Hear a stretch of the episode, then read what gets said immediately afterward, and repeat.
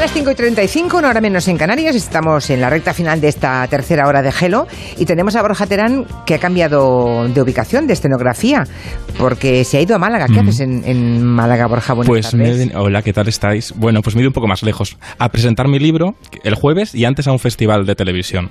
Ah, a bien. una charla sobre Chicho Ibáñez Serrador. Y además a- a- aprovechas para presentar tu libro. Sí, te lo he colado así para hacer un poco promo. Ah, El jueves, no, no, no, está muy bien, está muy bien, está muy bien. ¿Dónde es el jueves? En la librería Mapas y Compañía, aquí en, en Málaga.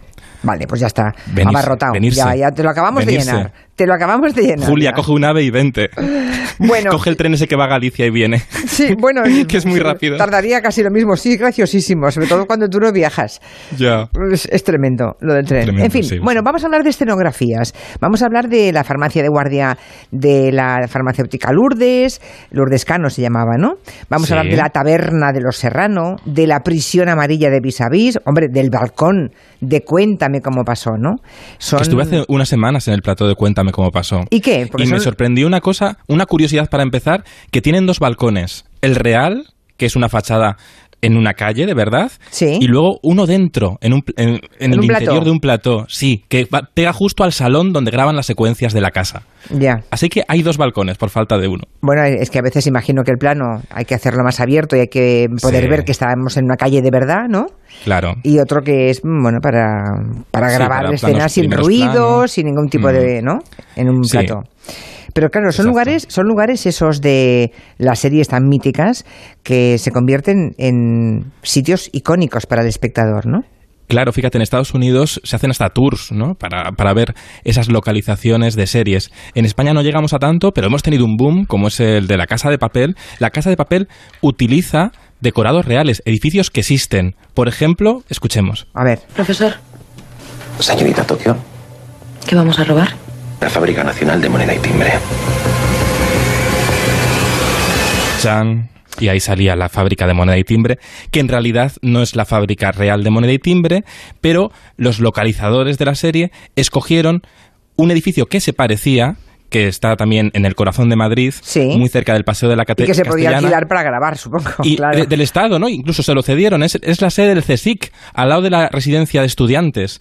Y, y además tenía, tiene una peculiaridad muy positiva, y es que se puede cerrar, el entorno es cerrado, entonces los fines de semana nadie molesta, na- no hay que Claro. cortar el tráfico. Y luego las- la, tempo- la última temporada de La Casa de Papel se ha grabado también en No es el Banco de España Real, pero se ha grabado en los nuevos ministerios, en, en el corazón también de la castellana, en el Ministerio de Fomento. También tiene delante una plaza que se puede cerrar y los fines de semana, yo pasaba por ahí los fines de semana y dije un día, uy, si ¿Qué van está- vestidos de rojo. aquí, no? Y claro, dije, pero se llevan el mono de la casa de papel, aquí lo están rodando esta temporada, ¿no? Guardaban el secreto, pero se- el, el Estado cedió, se, cedió estas instalaciones en sábado y domingo cuando no se molesta y ahí se aprovechan lugares públicos que se convierten en icónicos y que luego el espectador puede visitar, ¿no? Por cierto, que la idea hoy que tiene Borja Terán es contarnos em, qué profesional está detrás de, de la selección de esas localizaciones, ¿no? Claro. Porque em, eso lo hacen personas que tienen pues un, un- un compromiso con el director o guionista de la obra, con la producción de la obra,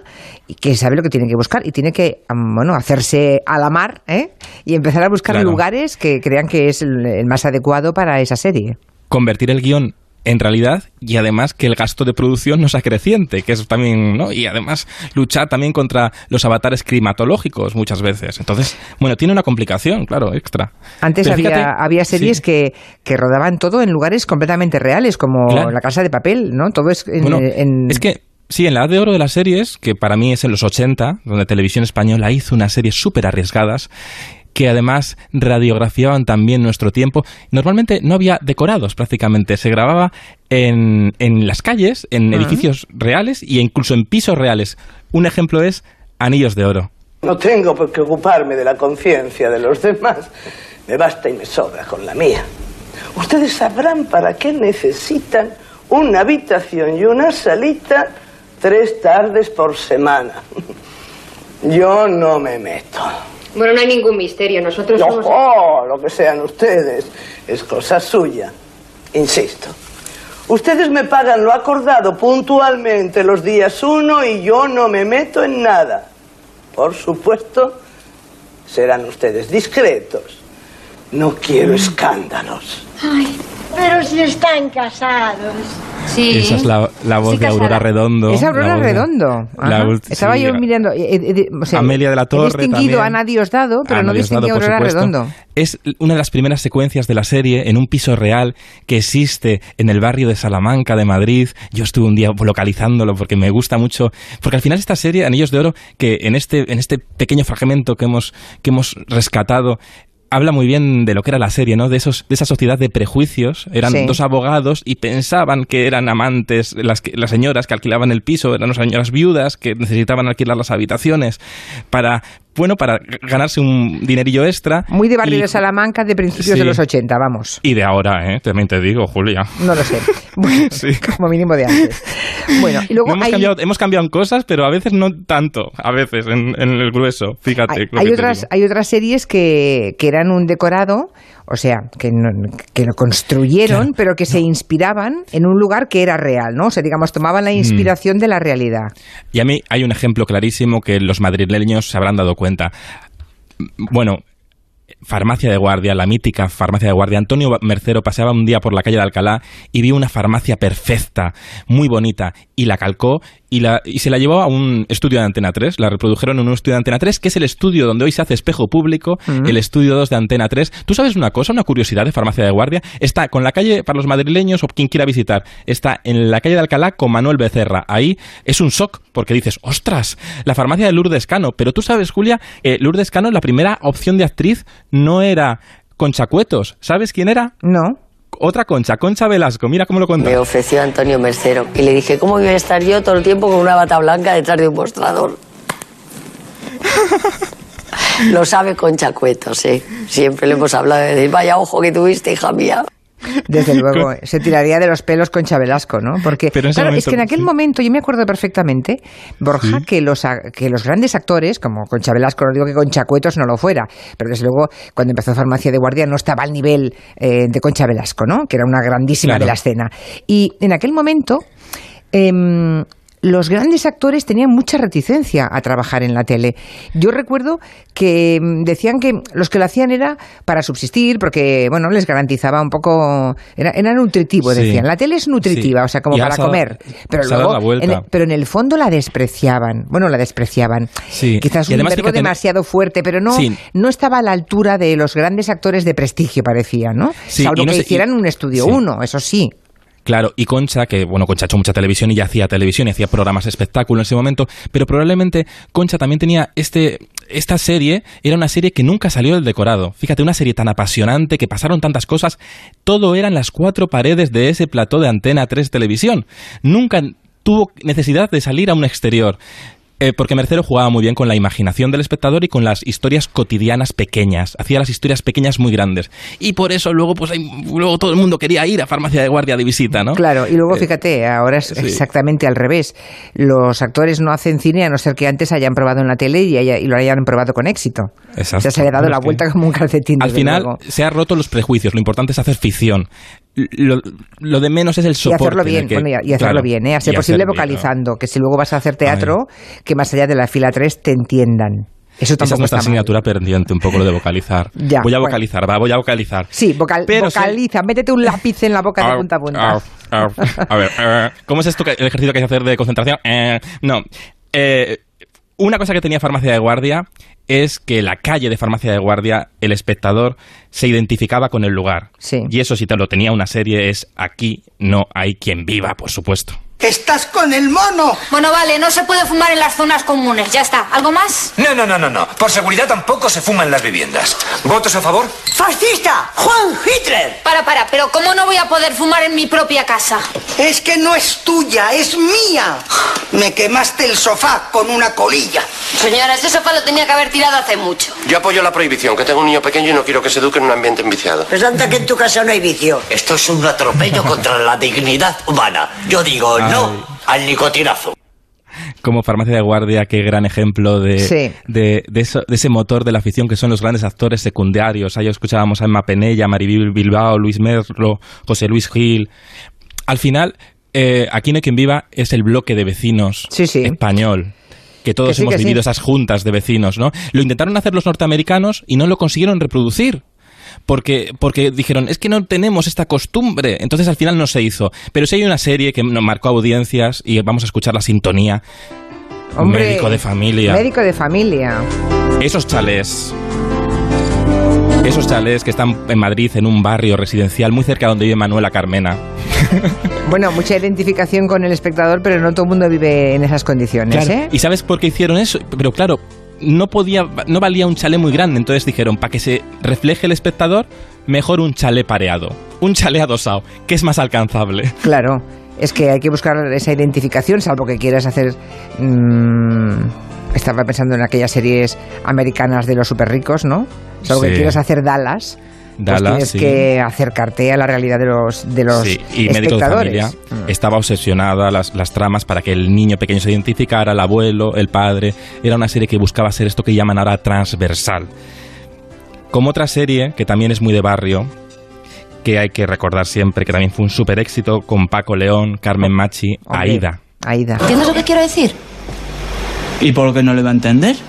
¿Qué pasa? Con Luisma es tonto, ¿no? El Luisma se ha metido de todo y se ha quedado tonto. A los tontos se les explica las cosas y como que no se enteran de nada. ¿Me puedes repetir la pregunta, por favor? Ay, Paco León haciendo de Luisma. Bueno, una serie que también, otro truco de, la- de las grandes series mm, para ser aspiracionales, que el barrio parezca el de todos. El Claro. barrio de Aida, como el barrio de Cuéntame, no está localizado, no tiene un, el nombre era inventado. En este caso era Esperanza, Esperanza Sur, igual que en Cuéntame es San Genaro. Buscan un- reproducir ese barrio de las afueras de cualquier gran ciudad, de estos del Le ponen un desarrollismo. nombre que no se corresponde con nadie, pero que todos Claro. pueden identificar como su barrio. pero que tiene el bar, tan importante para crear tramas, que la gente se encuentre en el bar y que tiene esos ladrillos que llaman de, de esos edificios de ladrillo caravista, esto que se llama, que son así, que es muy español. Sí. Pues eso lo tienen mucho las series españolas, tanto Cuéntame como Aida. No me había fijado nunca en lo de ladrillo vista, mira. Ay, pues fíjate, fíjate. Ya, ya me fijaré, sí, sí, es que te fijas en cosas que en, la- en las que a veces no reparamos todos los demás, pero bueno, para eso te tenemos, Bueno, para, para conocer tu mirada. El balcón de Cuéntame. eso. Vamos ¿Qué? a recordar un momento, el balcón de Cuéntame. Que yo estuve hace una semana ahí y me impresionó mucho porque la calle de Cuéntame cuando entras es, nuestra, es nuestro gran decorado real. Cuando entras allí a los platós dices, ostras, estoy en un sitio súper icónico, ¿no? Porque además, como son platos hechos de verdad, no son de cartón piedra, están en un sitio, en- están en un- unas instalaciones cerradas, en Pinto, en un polígono industrial, entre carreteras, donde nunca te imaginas que vivirían los Alcántara, ahí está recreado ese barrio San Genaro. Pero quieres pasado- decir que está hecho con ladrillo y con... O sea, Es- pero está, está, está hecho construido de verdad. Está muy bien construido. Son unos platos, unos platos que en los que se hacían antes programas. Por ejemplo, la máquina de la verdad se hacían esos platos de Cuéntame. Y luego han aprovechado la calle que hay entre los platos para construir la calle verdadera del barrio de San Genaro. Pero muchas veces también tienen que salir a localizar fuera para grabar en en lugares reales, ¿no? También tienen que hacer ese, equilibrio. En ese balcón que han pasado tantas historias, pues como esta. ¿Y ahora qué, Merche? ¿Ahora? Ahora empieza lo mejor. Me lo prometiste, ¿eh? El día de las prácticas. Ah, no, no, no. Lo prometido es deuda. ¿Y Carlos? ¿Qué? ¿Cómo estará? Pues estará bien. Haciendo lo que le da la gana estará bien. Lo importante es que encuentre su lugar en el mundo. Y lo encontrará. Tardará, pero lo encontrará. Y si no lo encuentra, volverá, porque aquí tiene su casa. Y su familia. O sea que deberíamos celebrar, ¿no? ¿Celebrar el qué? Joder, que llevo 40 días sin fumar, Milano. ¿40 días ya? Y 40 noches. Ay, al final, al final Cuéntame es una serie que se ha triunfado, es la serie más longeva de nuestra televisión, es porque ha transmitido muy bien esa cele ce- ha sido una celebración de los detalles que nos unen con una realidad pasmosa. Mira que nos dice, también- aquí dice una oyente que lo de ladrillo vista es muy de Madrid, pero no del resto de España. Dice, por ejemplo, en Galicia o Andalucía apenas se ve. Los Bueno, yo creadores de series son siempre muy de Madrid. Yo soy de Cantabria y también tenemos ladrillo caravista. Y por Barcelona, que voy mucho todos los meses, veo mucho en los barrios de alrededores, ¿eh? Te tengo- pero no lo sé. Vamos a preguntarle Lo tienen muy estudiado.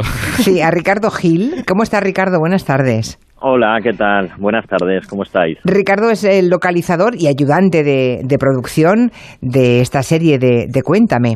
Así que tú te habrás hecho un montón de kilómetros buscando lugares, ¿no, Ricardo? Pues, pues la verdad es que sí. La verdad es que llevo ya 15 años aquí en la serie y, y bueno, hemos, nos han aparecido todo tipo de, de, exteriores a encontrar. Desde pues una aldea iraquí hace, uh -huh. hace relativamente poco, esta temporada, eh, cuando recreamos, por ejemplo, la, la, temporada pasada el Hipercor, la fachada de Hipercor con los atentados, sí. eh, pues restaurantes, calles, farmacias, eh, bodega, la bodega de los Alcántara. ¿Y cómo va eso, Ricardo? Cuentan, es decir, a ti el director eh, te dice, búscame tal, búscame eso, eh, un restaurante de lujo o un resta o una taberna de barrio y entonces, ¿cómo, no sé, el proceso claro. cómo es? Pues sobre, pues eh, primero eh, sobre un guion que tenemos, pues eh, se hace un diseño de producción en el que se, se, se, el director de producción un poco pues va separando lo que considera que hay que construir o que podemos asumir como construcción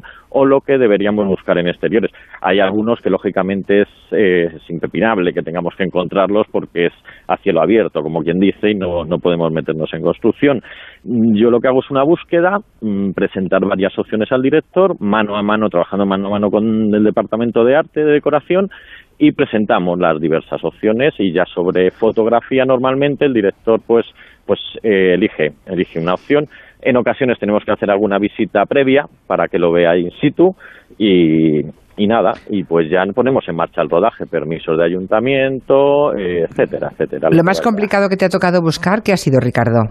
Pues lo más complicado, a ver, precisamente esta temporada hemos tenido esta, estas, estas jornadas en tanto un paso fronterizo en, entre Jordania e Irak, que teníamos que encontrarlo relativamente cerca de Madrid, porque siempre procuramos eh, trabajar en un radio cercano a Madrid. Nosotros, como, como bien decía Borja, tenemos las instalaciones en Pinto, entonces procuramos encontrarlo cerca, vamos ampliando un poquito radio y tuvimos la suerte de encontrarlo en, en Yepes, en un pueblo de Toledo. Yeah. Unas canteras y luego una aldea iraquí, que eso sí fue bastante complejo porque, porque claro, al final, ¿de qué manera puedes encontrar algo que te pueda dar Irak en cerca de Madrid. Imagínese. Claro. Sí, sí, sí. Pues bueno, al final apareció un, una aldea que hay allí en, en Ávila, precisamente en Madrigal de las Altas Torres. Uh -huh. eh, tiene como una especie de pedanía, se llama Villar de Matacabras, con casitas en adobe construidas y, y, la verdad es que funcionó muy bien. Bueno, eh, o sea, fíjense qué, qué complejidad ¿eh? para el localizador, para, para, los profesionales como Ricardo Gil, eh, porque en este caso no es solamente buscar el escenario, sino además la época. O sea, tenéis que claro. convertir todo eso en los años pues, 70, 80, 90 ahora, ¿no? Y los claro. 90 es más difícil, Ricardo, porque me da la sensación de que ahora eh, es, los 90 es muy peculiar, porque puede, eh, los años 60 puedes engañar un poco más al espectador, pero está tan reciente los 90 que, que somos más difíciles, ¿no? Sí, bueno, es que hay de todo. También se entra, hay modas, hay años en los que la gente entra a reformarlo casi todo y te resulta más, más complicado. Claro, eh, claro en, en, época siempre es más, sen más sencillo, ¿no? Porque está más protegido también. Al final, una serie de época del siglo pasado, pues siempre las localizaciones van a ser un poquito más sencillas porque por ley están más protegidos determinados edificios, determinados interiores. Los 90, pues depende, depende, hay de todo. Al final se encuentra, si buscas acabas encontrándolo todo, eh, la verdad. Pero bueno, bien, de momento no, nos va bien se nos está dando bien. Eso, está dando. El, el, atentado, el, el, capítulo que tenía mucha complejidad, el atentado del Hipercor, ¿dónde lo grabasteis exactamente? Pues lo grabamos en Talavera de la Reina. Porque encontrasteis un edificio allí que era muy parecido, porque realmente es muy parecido. A... Sí, sí, fue una cosa de estas que apareció en una, en la avenida principal de Talavera. Eh, luego también, claro, que entra la ayuda que nos, que nos dieron allí, tanto el ayuntamiento como policía, que sin, sin ellos al final es inviable, por mucho que tú encuentres algo, si no te ponen facilidades no, no Oye, ¿y, es cierto, ¿y es cierto que hubo un incendio en, en, ese rodaje y entraron los bomberos de verdad? O, sí, eh, sí, es cierto. Y de repente dijisteis, qué bien interpretan estos bomberos, y no, eran los de verdad. Totalmente. Eh, hubo nada, fue una, un chispazo que pegó en una en uno de los de los de las lámparas que había ahí, pero nada, eh, tardaron poquito, pudimos seguir grabando y... nada, y los bomberos lo hacían muy bien porque no era un efecto especial. Sí. Claro. Oye, Ricardo, y cuando acabe la serie, porque en algún momento acabará la serie, cuando nos pille, No. salvo que haya prospección para el futuro y sea el futuro, me- tampoco está mal esa idea, ¿eh? Me parece chulísima la idea de que sigan y a ver qué ocurre en el 2030, ¿eh? Pero bueno, Claro. ahí lo dejo, que todo puede ser. Pero, ¿qué ocurrirá con el balcón de los Alcántara? Cuando se acabe la serie, si se acaba, Claro. Con el balcón aquí que los- sepas que mm, Borja Terán se pide, por favor, por favor, que no le ocurra yo- lo mismo que a Spinete. Claro, a ver, porque ya sabemos lo que pasa con los decorados en España, que pasan a la trituradora. Es una cosa tan icónica que ¿qué, pas- por- mm, ¿qué pasará? Bueno, el- este, esto ya es responsabilidad de Televisión Española, que es la propietaria de los decorados, porque al final es los tiene Claro. ¿no? Claro, al final es, es propiedad de ellos. Ojalá se pudiera quedar como algo icónico a lo que a lo que recibir visitas y que se y mantenerlo para siempre. Pero bueno, Hay una cosa muy graciosa, Julia, en, en los platos que nos podrá contar Ricardo, y es que la escalera de entrada a la oficina donde trabaja el equipo de Cuéntame está re- reaprovechada en la serie como la iglesia, es como la entrada de la iglesia, o sea, aprovechan hasta el último Ya, ya. centímetro de todo. Por aquí nos pregunta un oyente, ¿qué decorado del pasado nos hubiera gustado que se conservase? ¿Tú qué responderías, Ricardo? Y Borja también. Eh, ¿qué decorado del pasado, pues vamos a ver, pues yo yo creo que fíjate que el balcón de los Alcántara es uno de los decorados precisamente más más icónicos. Además, si, si Borja que lo ha visitado sabe que, que tiene una parte interior dentro de una nave y luego una parte exterior que es la Sí, que da sé. a la, La de calle. verdad. Mm. Que hay que subir Claro. por un andamio. ¿Y tú, Y luego- ¿y tú Borja? ¿Cuál responde? Bueno, yo, yo creo que súper icónico es la fachada de farmacia de guardia.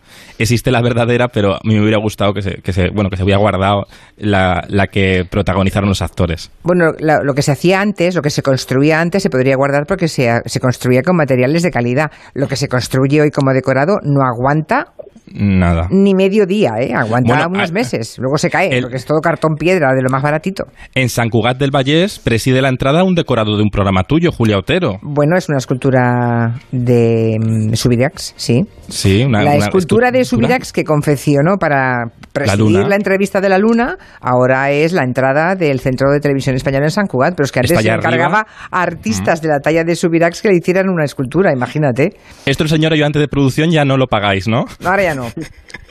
¿Es que no, Ricardo? No, no, no. Ahora esto ya no se paga. Igual que antes hacían regalazos a los invitados en la tele, te venía un Ay, sí, entrevistado y, y se hacían regalos, hombre, regalazos. Siguen regalos importantes. Ricardo, ahora te damos un regalazo, ya verás. Claro, claro que sí. Los- Un abrazo, cuando te veo. Ricardo Gil, localizador y ayudante de producción de Cuéntame. Gracias por atendernos, Ricardo. Gracias. Nada, muchísimas gracias a vosotros. Está bien conocer oficios de la tele de los que nunca se habla, ¿verdad? Pero Es que muy están ahí y son fundamentales, está claro. ¿Y cómo buscan las cadenas esto de que todo el rato nos identifiquemos, ¿no? Ah. Tengamos esa cosa de aspiracional de que podemos aspirar a lo que vemos por la tele. Borja, que vaya muy bien la presentación el jueves de tu libro. Gracias. Hala, con Julia. Dios, Una- besitos. un abrazo fuerte. Chao.